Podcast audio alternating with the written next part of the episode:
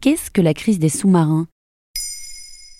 Merci d'avoir posé la question. Depuis le 16 septembre 2021, la France connaît une crise diplomatique majeure. Ce jour-là, l'Australie a annoncé signer un accord stratégique avec les États-Unis en partenariat avec le Royaume-Uni aux dépens de la France. Son objectif est de sécuriser la zone Indo-Pacifique et de permettre la stabilité dans la région qui génère 40% de la richesse mondiale. Le ministre des Affaires étrangères français, Jean-Yves Le Drian, a parlé le 18 septembre d'une rupture majeure de confiance Extrait du JT de France 2. Ça ne va pas entre nous, ça ne va pas du tout.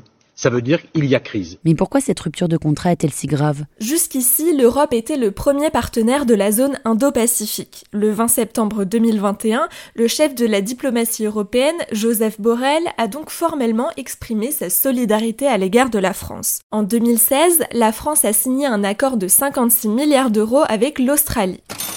Paris devait fournir à Canberra 12 sous-marins de Naval Group, une entreprise majoritairement détenue par l'État. On parlait alors de contrat du siècle. Le ministre de l'économie, Bruno Le Maire, a rappelé qu'il devait représenter 10% du chiffre d'affaires du groupe industriel et 650 postes d'ingénieurs qui seront affectés à d'autres missions. Il s'agit donc d'une lourde perte financière, mais aussi diplomatique et géopolitique, alors que la France comptait renforcer sa présence dans le Pacifique.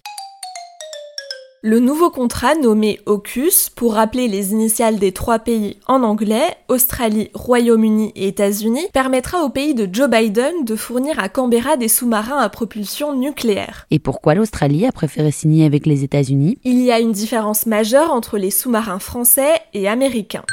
Les premiers étaient à propulsion diesel électrique alors que ceux des États-Unis sont à propulsion nucléaire. La décision est bien calculée. Jusqu'alors, seuls six pays, l'Inde, la Chine, la Russie, le Royaume-Uni, la France et les États-Unis, détenaient des sous-marins nucléaires. En plus, la nouvelle alliance entre l'Australie et les États-Unis doit permettre de contrer la Chine, dont l'expansion dans la région ne fait que grandir, alors que depuis 2018, la relation bilatérale entre la Chine et l'Australie continue de se dégrader. Cet accord correspond au positionnement de Joe Biden. Depuis son arrivée à la Maison Blanche, il a affirmé sa volonté de s'allier avec d'autres pays de la zone Pacifique pour faire bloc contre Pékin. Le 20 septembre, le Premier ministre australien Scott Morrison a affirmé ne pas avoir de regrets après la rupture du contrat avec la France, se défendant de faire passer l'intérêt national de l'Australie en premier. Et quelles peuvent être les conséquences de cette crise? Elle devrait avoir des conséquences diplomatiques entre des pays amis. Invité de France 2 le 16 septembre 2021, le ministre des Affaires étrangères a précisé qu'une discussion a été amorcée par l'OTAN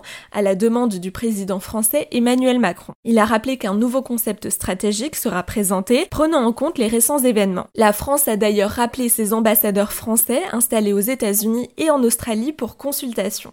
La question d'une défense européenne est aussi sur la table, alors que la France prendra la présidence tournante du Conseil de l'Union européenne pour six mois à compter du 1er janvier 2022. Voilà ce qu'est la crise des sous-marins.